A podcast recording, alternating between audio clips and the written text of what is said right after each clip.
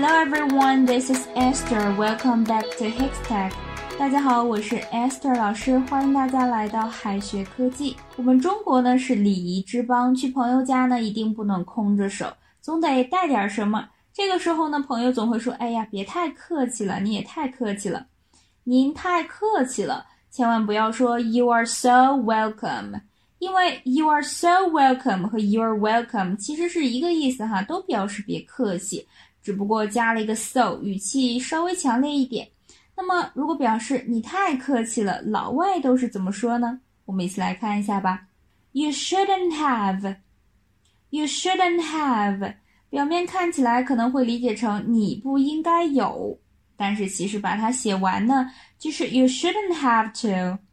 You shouldn't have to，你不用怎么样，常用在别人送礼物或者说为你做一件事情的时候表示客气，翻译成您太客气了。You shouldn't have. You shouldn't have. It's for me. Oh, you shouldn't have. 这是给我的吗？您太客气了。It's for me. Oh, you shouldn't have.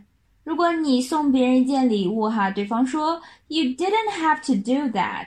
意思就是，哎呀，你不用送礼物的，你不用的，也是用来表示客气。You didn't have to do that.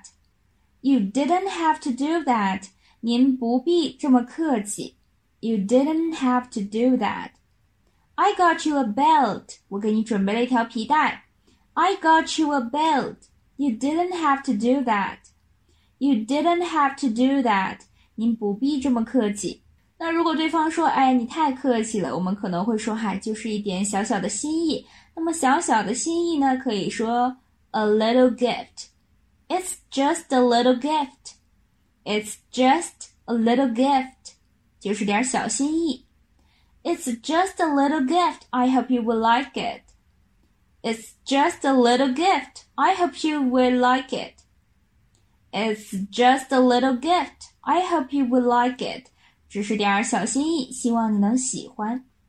It's the least I could do，表示这实在是微不足道。Least 表示最小、最少。It's the least I could do，字面意思就是这是我能做的最小的事儿了。放在感谢的语境里面呢，意思就是我做的这点不算什么，微不足道。Thank you, you don't have to do that. You've done a lot. For the city, it's the least I could do. Thank you, you don't have to do that. 谢谢，你们不必这么客气的。You've done a lot for the city. It's the least I could do. 你们为这座城市做了很多，我们做的这些微不足道。提到别客气哈，一般大家第一反应都是 You're welcome, You're welcome。但是其实呢，别客气还有很多种说法，比如说 Don't mention it。 Don't mention it. Mention 是提到的意思。Don't mention it 用来回复别人的道谢呢，就是说这点小事儿不用提的意思，就是不用谢，不用客气。Don't mention it. Don't mention it. Thank you for your gift. Don't mention it. 谢谢你的礼物，别客气。I know you do the same for me. I know you do the same for me. 当别人说您太客气了。 你就可以回答说：“I know you do the same for me。”意思就是，如果是你，你也会这样做的，你也会为我做同样的事情。适用于关系较好的人之间说的。I know you do the same for me. That's very nice of you. Thank you. 你真好呀，谢谢你。I know you do the same for me. 我知道你也会为我做同样的事情的。That's very nice of you. Thank you. I know you do the same for me。再拓展一些表达，这没什么的。It was nothing. It was nothing. 没问题，Not a problem. Not a problem. 别客气，Not at all. Not at all. 别担心，不是什么大事儿，No worries. No worries. 那好吧，那我就收下了，谢谢。Okay, I'll take it, thanks.